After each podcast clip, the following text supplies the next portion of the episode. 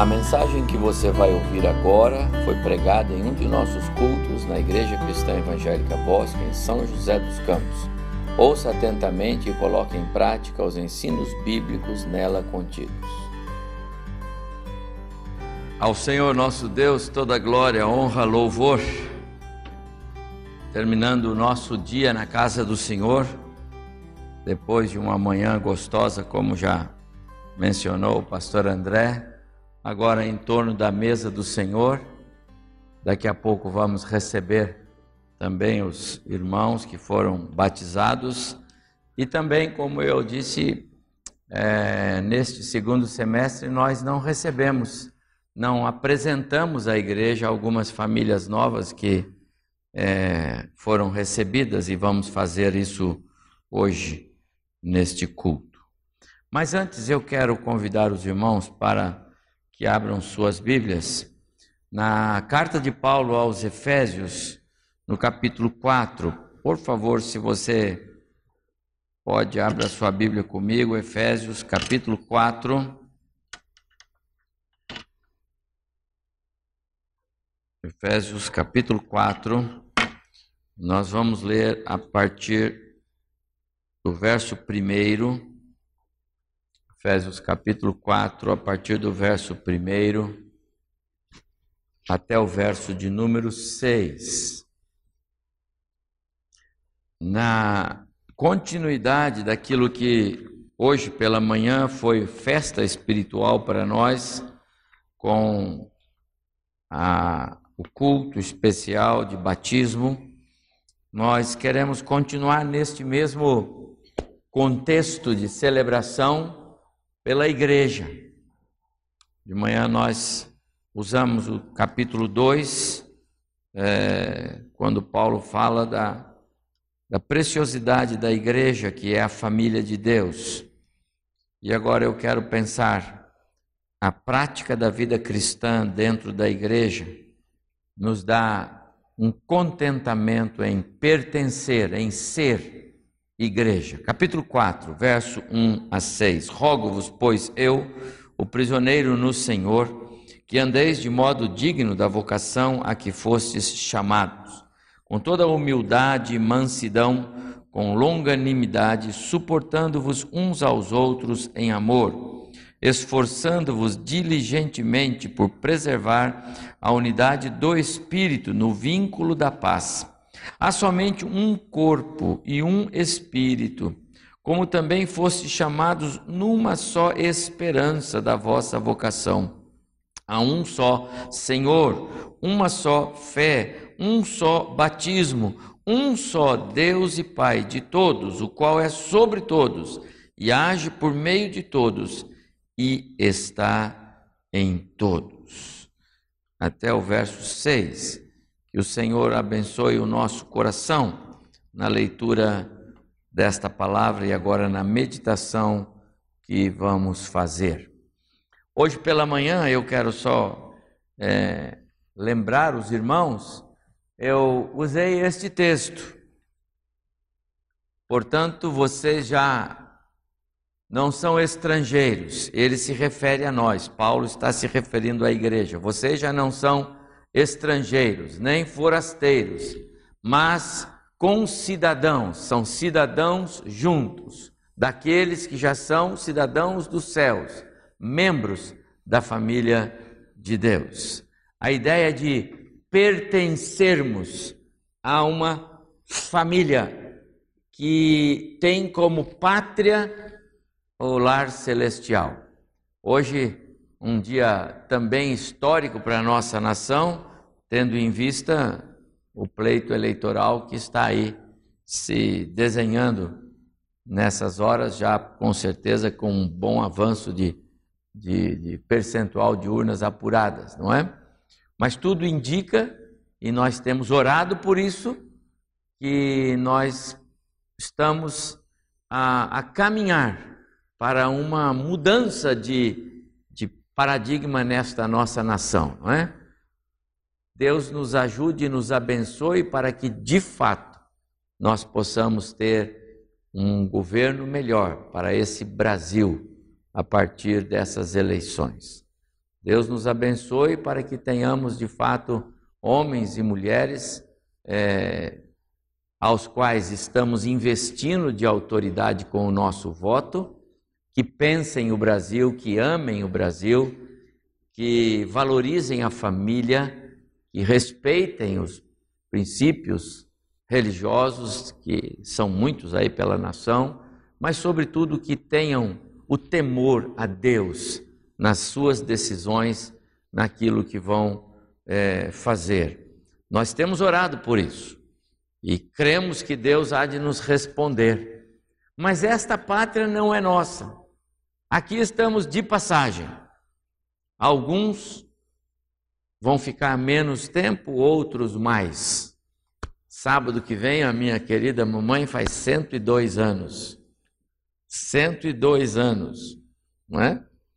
Esses dias o pastor André e a Priscila escreveram uma matéria é, a respeito dela, porque é a, a crente mais antiga da igreja cristã evangélica no Brasil como um todo, não é? Dentro da igreja cristã evangélica, nós não temos alguém com mais de 102 anos neste momento, e ela é membro da mesma igreja dela ao longo de toda a sua vida. Ela nasceu aqui na igreja cristã, lá no centro, na igreja central, e ela é membro ali até hoje. Mas nós não vamos ficar para 102 anos. Quero crer que não. Antes disso, nós vamos para a nossa morada eterna, que pode ser a pátria da família de Deus ou não. Eu torço para que os irmãos tenham a mesma segurança que eu tenho e para que aqueles que não têm queiram tê-la na pessoa de Cristo, de que a nossa morada é é a casa do Senhor. Hoje a família de Deus, a nossa família, a família cristã evangélica Bosque, é, está em festa, não é? Um dia especial para nós. Ganhamos novos membros, novos irmãos, e daqui a pouco vamos é, cantar e nos alegrarmos com eles. Você se alegra em ser membro da família de Deus? Você se alegra em ser parte da igreja de Jesus? Quanto você se alegra? O salmista diz: Tu me farás conhecer a vereda da vida, na tua presença a plenitude de alegria a tua mão direita há delícias perpetuamente.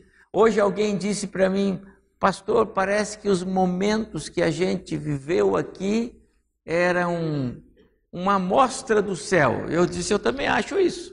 A festa espiritual, aquela orquestra linda, aquele momento de espiritualidade, isso para mim é festa espiritual. A igreja é uma antessala do céu, a igreja é o reflexo do céu na terra, a melhor figura do céu na terra é a igreja, então é mais ou menos isso mesmo. Hoje nós vivemos aqui pela manhã, como temos vivido, espero que agora à noite também, um pouquinho do que vai ser a nossa eternidade no céu. Espero que todos que tenham estado aqui pela manhã, no nosso culto e na festa, no café, no batismo e tudo mais, é, tenham se sentido alegres, alegres, felizes, a ponto de, puxa, passou tão rápido, nem senti fome. Aliás, o café foi bom demais. É, a Ana está aí? Deu, João. Ei, João, muito obrigado, hein? Que café delicioso. O pessoal da orquestra queria ficar tocando aqui a tarde inteira, porque eles que eles gostaram demais do café. Foi bom demais, viu? Vocês e toda a equipe. Que delícia! estar na comunhão dos santos, dos salvos. É bom. Você se alegra mesmo. É verdade, esse texto é, é verdadeiro para você. Será que temos essa consciência que é motivo de alegria o pertencermos à igreja? Às vezes eu penso que isso não é uma realidade para algumas pessoas. Porque pertencermos uma igreja implica em termos a identidade dos que fazem parte da igreja. E parece que tem alguns que é, estão conosco, vêm às reuniões, mas não se preocupam em ter as marcas de alguém que pertence. É diferente. Eu posso vir, eu posso até ser mais frequente do que outros, mas eu posso não ter as marcas de alguém que de fato pertence. E eu quero crer que a alegria não está em vir. Em vir é só compromisso. Marcou o cartão. Cumpriu um compromisso religioso. Muitos têm dificuldade de vir. Alguns, por causa da saúde, não podem vir. Então, não é a presença física que nos identifica com este corpo local chamado igreja. É a nossa identidade interior, as marcas que podem ou não estar em nós.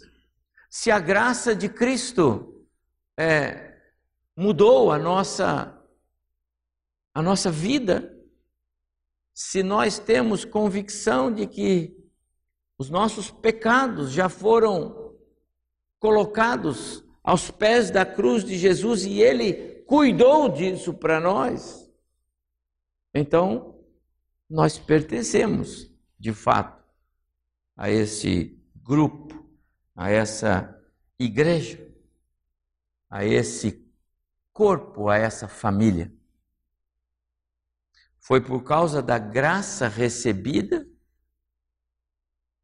através de um doador que o fez sem que precisasse, porque ele nenhum pecado tinha, mas ele veio a este mundo e ele mudou a nossa condição de pecadores perdidos sem esperança, sem Deus, sem uma pátria eterna, e ele mudou a nossa condição.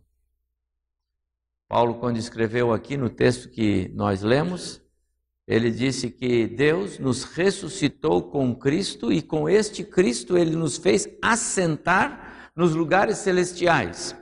Interessante que é, Deus já nos vê nessa grande mesa lá nas regiões celestes. Quando Paulo escreve que Deus em Cristo nos fez assentar nos lugares celestiais, ele não está falando de algo que vai acontecer. Ele está falando de algo que para Deus já aconteceu. O tempo é só para nós, eu disse isso aqui há uns domingos atrás, não para o Senhor. O nosso Deus, ele não precisa do tempo, ele criou o tempo para nós. Ele é fora do tempo, porque ele controla o tempo. Então Deus, ele está aqui, mas ele está no ontem, ele está no amanhã e ele é o mesmo. Portanto, ele já nos vê lá na eternidade. Você e eu, que temos a graça salvadora de Cristo como uma realidade em nossa vida. Mas nós também devemos ser aqueles que não só testemunhamos que temos a graça, mas que vivemos essa graça. Pecado não combina com graça. Desobediência não combina com graça de Cristo na nossa vida.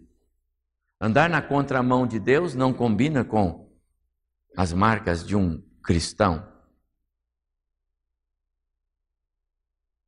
A igreja de Jesus não é formada por pessoas que frequentam, mas é formada por vidas que foram transformadas pelo poder de Cristo lá na cruz e pessoas que vivem essa nova realidade. A igreja de Jesus é assim. A história da igreja lá no livro de Atos, e esse é um texto que está lá, diz que era formada por um grupo de pessoas que perseverava firme nos ensinos deixado por, deixados por Cristo para os seus apóstolos, e esse grupo de pessoas perseverava na comunhão. A comunhão dá o sentido de igreja. A comunhão dá o sentido de pertencer ao corpo. A igreja não é um edifício onde pessoas se reúnem. Não é essa a ideia. Em nenhum momento da história a, a Bíblia se refere à, à igreja de Jesus como um local, porque a igreja é a reunião de pessoas. Por isso, comunhão. Comunhão é através de vidas que se entrelaçam com os mesmos ideais, com os mesmos objetivos, que caminham na mutualidade, que caminham no, na, no compartilhar do amor de Cristo. Igreja não é uma organização religiosa que oficia serviços religiosos. É uma comunidade onde existe comunhão. Você tem comunhão com os seus irmãos aqui? Você pode abraçar os seus irmãos e receber um abraço deles? E na sinceridade do seu coração, chamá-los de irmãos e andar com eles, porque vocês partilham dos mesmos princípios, éticas, valores. Às vezes eu penso que o pecado é, domina tanto e é possível que algumas pessoas não possam abraçar outros. Não tenham condições de, de manter um elo, um relacionamento. As marcas da igreja escaparam dela. Não é uma organização religiosa que oficia serviços religiosos para atender a agenda de pessoas na sua religiosidade. Igreja não é um ajuntamento de pessoas que têm o hábito semanal de cumprirem programas. Não!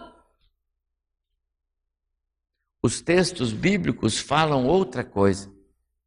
Uma das primeiras referências à igreja traz a ideia de um grupo que tinha marcas comuns, marcas de Cristo comuns na sua na sua vida.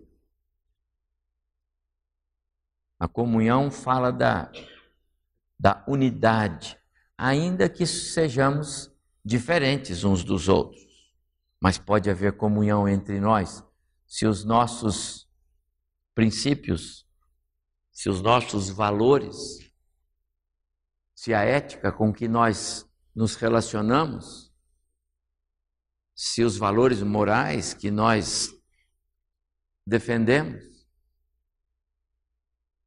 nós podemos ter comunhão, mesmo quando há diversidade. Comunhão é um ajuntamento solene onde uma ou mais pessoas pensam igual, sentem igual. Paulo fala sobre isso. O que eu quero é que vocês pensem a mesma coisa lá em Filipenses, tenham o mesmo amor, caminhem na paz, vivam juntos, ajudem-se uns aos outros.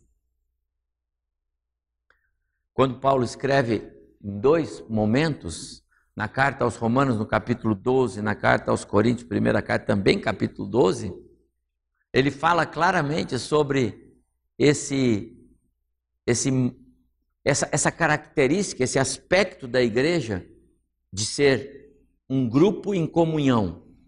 Ele usa a figura do corpo. O corpo é um bom, o corpo humano é um bom exemplo para nós pensarmos do que é a comunhão no corpo de Cristo chamada igreja. De vez em quando eu vejo um irmão, outro aqui assim, pá, pá, batendo em si mesmo. De vez em quando, aqui nos corredores. Mas eu falo, ele deve estar no momento de fraqueza, tá certo? Porque não é comum, não é? Pelo menos não é comum alguém ficar se agredindo, não é? A maior agressão que eu vejo é roendo unha. Vai roendo que já não tem mais nada, ele vai roendo. Está se agredindo, está se mutilando aí, cuidado. Mas o nosso corpo não, não agride, e pelo contrário. Me faz lembrar, saudosa memória do meu prezado irmão Jaide, presbítero amado, quando a mão já não aguentava levantar, a outra ia lá embaixo e ajudava a cumprimentar. Porque ele já não tinha força num braço, então o outro ia ajudar. Isso é comunhão. Você ajuda os seus irmãos? Você coopera com eles para a espiritualidade deles? Você coopera para o bem-estar deles ou você está empurrando ele para o buraco? Né? O braço direito percebe que tem um calor ali, ele pega e empurra a mão, esquerdo empurra a mão, vai para pôr lá no fogo. Já aconteceu isso com você? Você pegar a sua mão e, e pôr lá no fogo, já fez isso? Nunca fez isso? Que bom. Você está sóbrio, são.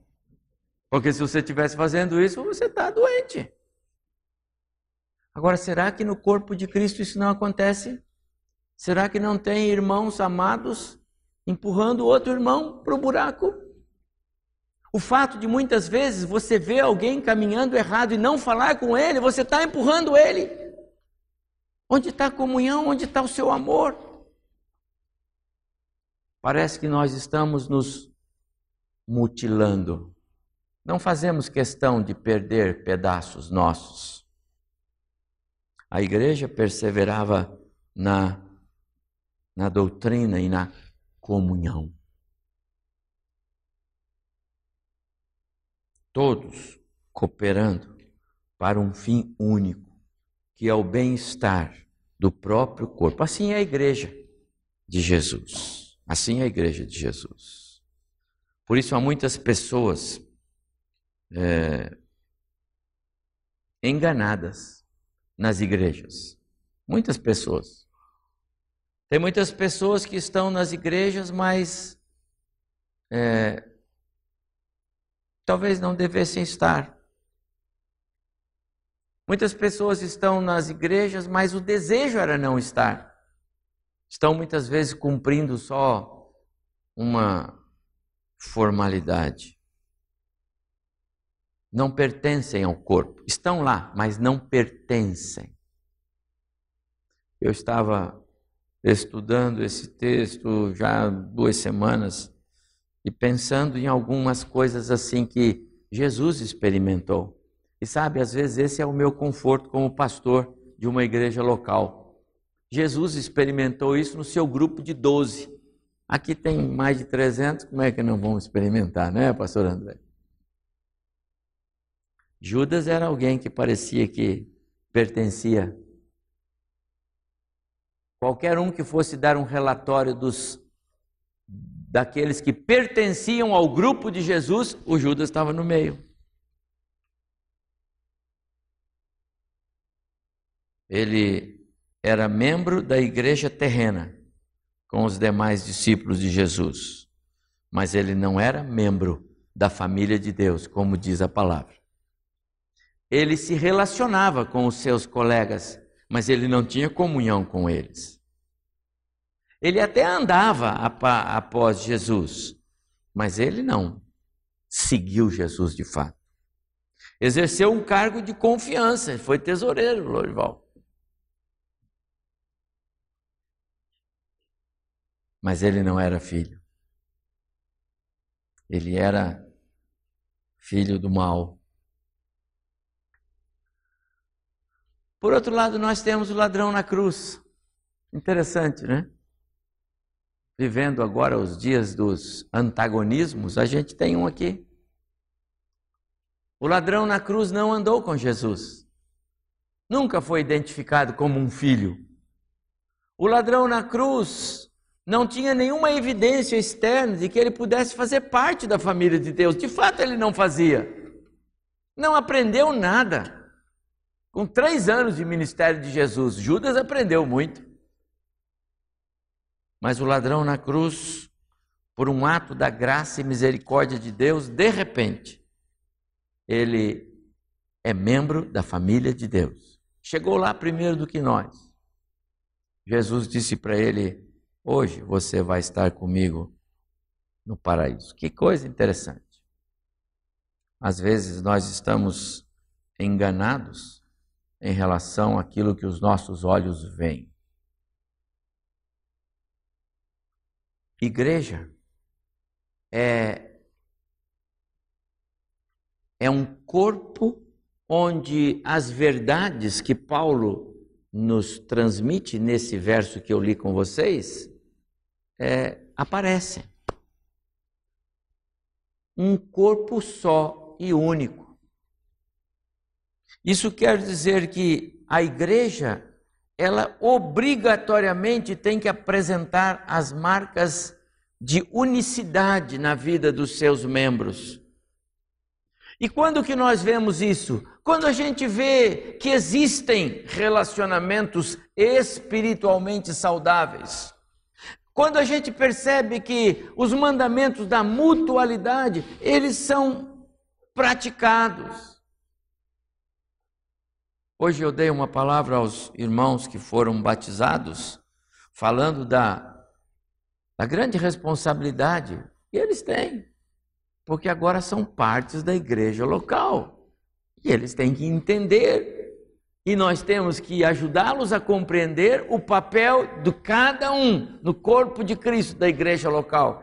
Eu preciso ser uma bênção para o meu irmão, meu lado direito, esquerdo, o meu testemunho, a minha vida. Eu não posso ser pedra de tropeço. Eu não posso ser um mau exemplo. Eu não posso fazer o meu irmão tropeçar pela minha vida. Eu tenho que ter responsabilidade. Faz parte. Somos um só corpo, lembra? Essa mão não pode bater nessa. E eu posso bater no meu irmão com o meu modo de ser. Um só corpo, mas também um só espírito. Isso quer dizer que nós temos que ter o mesmo DNA se, se fizer um exame no meu DNA, tem que dar o mesmo seu, Valdir. O mesmo do presbítero Eduardo lá atrás. Tem que dar o seu DNA, Rodrigo, aqui no meu, o seu, Adriano. Mas, pastor, eu fui batizado hoje, ainda nem peguei o DNA. Não, já pegou. Porque é o Espírito Santo que põe em nós. Isso nos identifica. Mas se eu tenho o DNA dos irmãos e os irmãos têm o meu, nós precisamos estar juntos. Isso é igreja.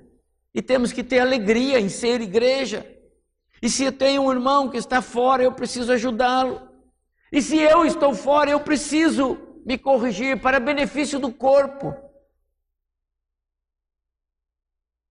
Eu não posso permitir, e eu, e eu como eu estou estou em, em plena consciência, eu não posso permitir que a minha mão entre em alguma situação adversa, como o que eu falei, o fogo, porque vai prejudicar o corpo. O corpo vai sofrer por causa dela, porque ela tem o mesmo DNA do resto do corpo. Um só espírito, as mesmas características interiores, as mesmas marcas não há maiores ou menores, mais ou menos espirituais. Todos nós somos formados de um só espírito. Mas Paulo continua.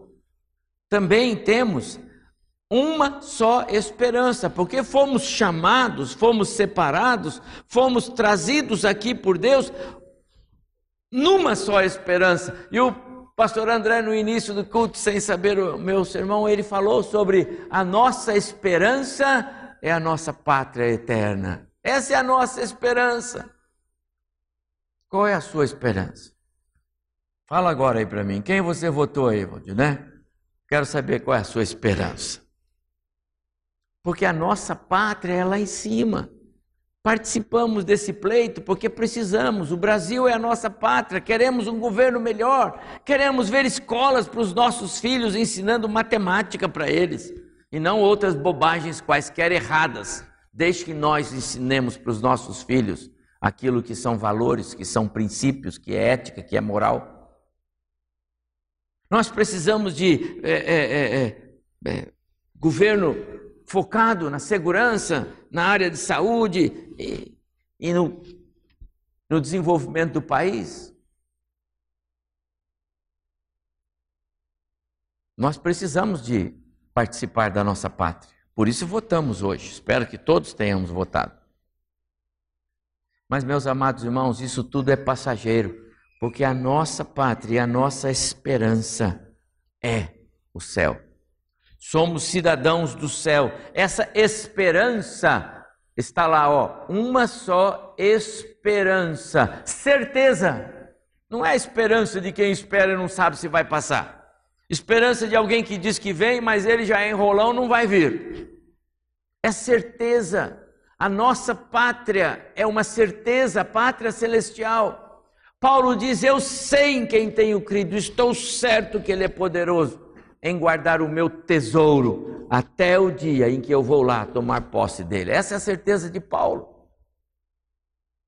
Mais do que isso, ele disse também que fomos também chamados para a igreja onde há um só Senhor.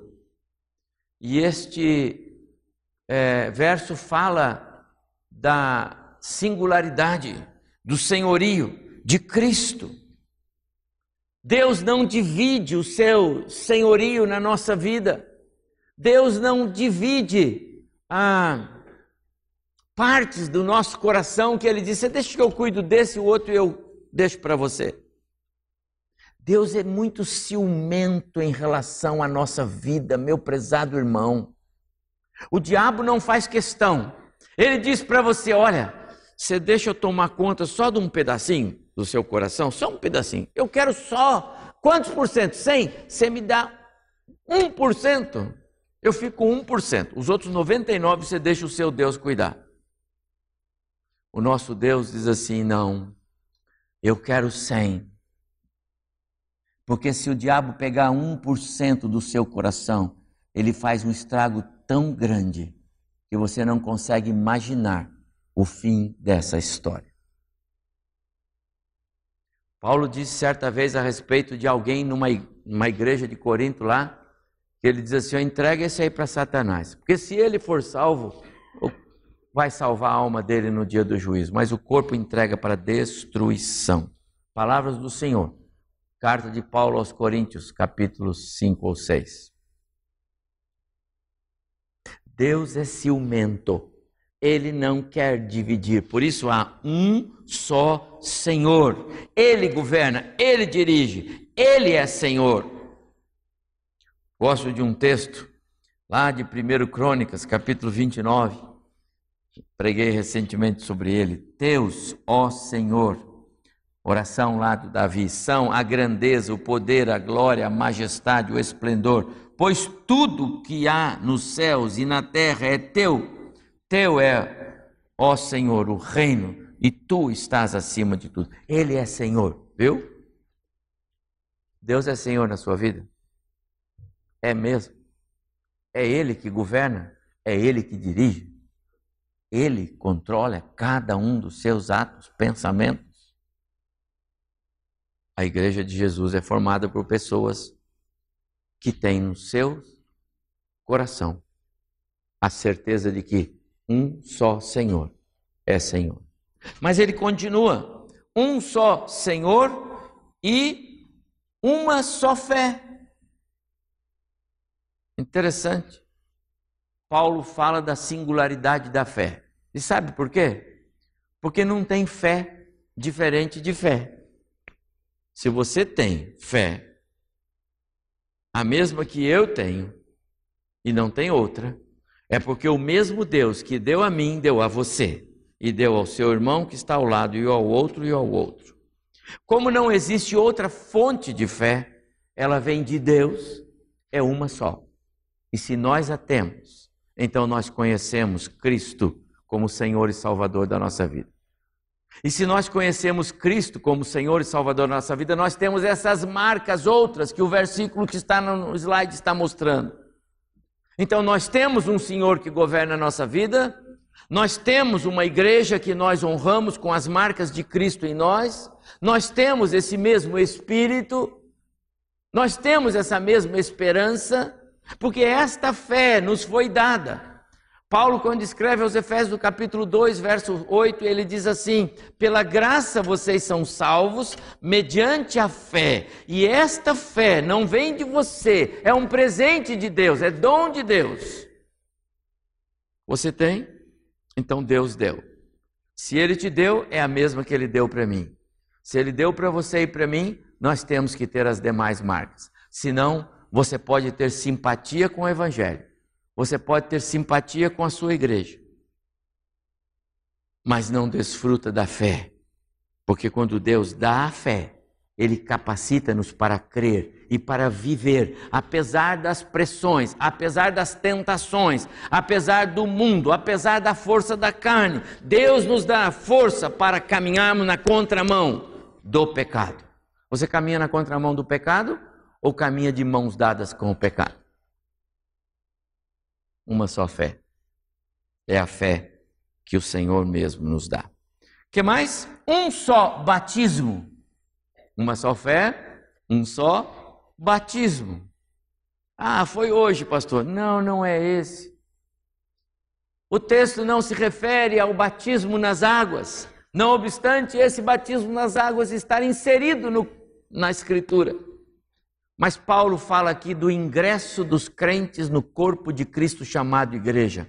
E eu disse para os irmãos que foram batizados hoje, e eu quero também dirigir essa palavra a eles, antes de serem membros desta igreja local, antes de descerem as águas hoje e receberem o batismo, eles foram recebidos na família de Deus pelo batismo que os ingressou na, no corpo de Cristo quando receberam o selo do Espírito em suas vidas.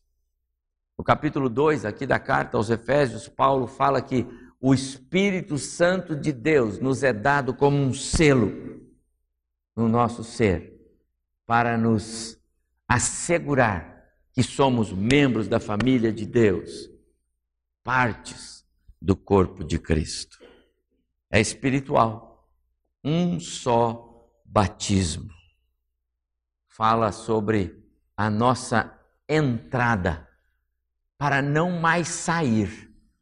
A ideia vem de quando os navios são feitos nos estaleiros, aqueles enormes navios, 300, 400 metros de comprimento, 200 de largura, transatlânticos, são feitos em estaleiros próximos aos, aos oceanos.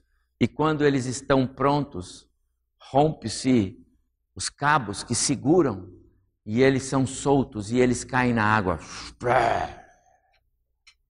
Levanta aquela turbilhão de água. É o batismo. O navio ingressou no seu meio definitivo e não tira mais. Ali ele vai ficar até o fim. Não se remove dos mares navios de 300, 400 metros para manutenção eles vão ficar ali o resto de sua existência. É assim quando nós ingressamos no corpo de Cristo, quando nós entendemos a obra de Cristo no, no, Calvário, no nosso lugar, quando, quando a graça de Deus visita o nosso coração e nos confronta, somos pecadores perdidos, Cristo morreu no nosso lugar. E nós somos é, imergidos na igreja de Jesus. O que aconteceu hoje aqui é um símbolo daquilo que aconteceu com esses irmãos em algum dia na história de cada um deles. Quando eles reconheceram que eram pecadores e precisavam da graça de Cristo e hoje são pecadores salvos. Uma só fé, um só batismo. E Paulo conclui: é, um só Deus e Pai de todos, o qual é sobre todos, age por meio de todos e está em todos. A mais completa e preciosa é, descrição da Trindade. O Deus que é Deus e Pai de todos. Fala de Deus como Deus criador do universo, o Deus que criou todas as coisas. Que é sobre todos, porque Ele é o Deus que lá no passado escolheu um povo para ser seu e chamou Abraão e disse: Sai daí, eu vou fazer um povo com você o qual é sobre todos e age por meio de todos. Depois ele decidiu, por conta dele, enviar o filho dele para constituir a igreja. E hoje ele atua por meio da igreja, porque lá atrás o povo falhou em ser luz para os gentios, e hoje nós somos chamados para ser essa luz, para brilhar, para deixar que as outras pessoas vejam em nós os reflexos de Cristo. As pessoas veem Cristo em você. As pessoas que vivem com você veem Cristo em você. Os seus amigos veem Cristo. Na escola veem Cristo. Na família veem Cristo. Porque se as pessoas não estão vendo Cristo em nós, algo está errado. Esse Deus não está sendo Deus na nossa vida. Não estamos caminhando com Ele, estamos na contramão dele uma alegria pertencer à igreja. Eu concluo só lembrando a você, vocês que hoje foram batizados, vocês que já são crentes há mais tempo, pertencer à igreja é uma alegria. E eu vou perguntar de novo: é para você? porque aqui é a comunidade da nova aliança. E Jesus, quando tomou o pão e o cálice, ele disse: Este cálice é o cálice da nova aliança, novo acordo. Nós estamos no, na graça do novo acordo de Deus com a humanidade. Nós somos alvo disso hoje como igreja. A comunidade do amor segundo Cristo, a comunidade dos salvos, a comunidade do perdão, a comunidade da graça a assembleia daqueles que romperam com as estruturas deste mundo caído. Você rompeu com as estruturas deste mundo caído? Quem rompeu com as estruturas deste mundo caído não tem dificuldade de andar na contramão do mundo. Não tem dificuldade de andar na contramão da sua própria vontade carnal pecaminosa. Não tem dificuldade de renunciar os sentimentos de perda quem rompeu com as estruturas deste mundo caído, rompeu com o seu próprio eu pecaminoso e deixa Cristo ser Senhor da sua vida, não tem dificuldade de viver uma vida piedosa e que prioriza, prioriza obedecer. Ainda que eu possa não gostar muito disso, mas se isso é o que Deus quer, é assim que vai ser. A minha vida é prioritariamente uma vida de obediência ao meu Deus, porque se ele contraria o meu Deus deliberadamente, eu corro o risco de estar já nas mãos de um Deus vivo, o Deus que disciplina, o Deus que age com justiça. Ele é amor, é misericórdia, é perdão, mas é um Deus justo. Meus amados irmãos, a mesa que nós vamos participar daqui a pouquinho é a mesa que simboliza tudo isso. O alto preço, a iniciativa, a ideia de Deus, o favor dele, está tudo aqui. Em favor de nós, pecadores, condenados para viver eternamente sem Ele, mortos em nossos delitos e pecados, mortos, sem nenhuma intenção de querer Deus, sem nenhum propósito, sem um mínimo de vontade de querer Deus. Somos nós sem Jesus. Então Deus, na sua graça, misericórdia e amor, Ele vem na nossa direção e nos chama para ser igreja. Ele nos chama para ser igreja. Ele nos convida para pertencermos à igreja dele. E nós participamos da igreja. E nós vamos participar da mesa do Senhor e eu quero convidar você para isso hoje, se você está em comunhão com Deus, se você está com a sua vida é, examinada pelo Espírito e apta para esse ato sublime de culto. Nós participamos, não porque somos membros desta igreja local, nem de qualquer outra igreja.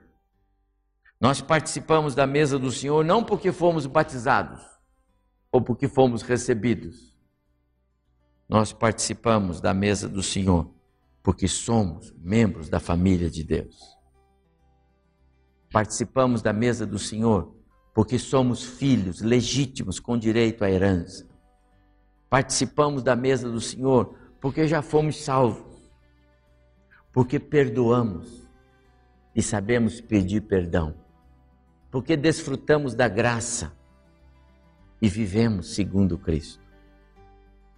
Eu quero desafiar você antes de lançar mão do pão e do cálice hoje, a fazer um exame bem profundo na sua vida e dizer, como disse Davi: sonda-me, ó Deus, o meu coração. Vê aqui esses caminhos errados pelos quais eu estou andando. Livra-me deles, Senhor. Tira-me dele. Coloca-me no teu caminho apruma a minha história. Dá-me a alegria de pertencer à igreja dos santos que o Senhor já chamou para a salvação.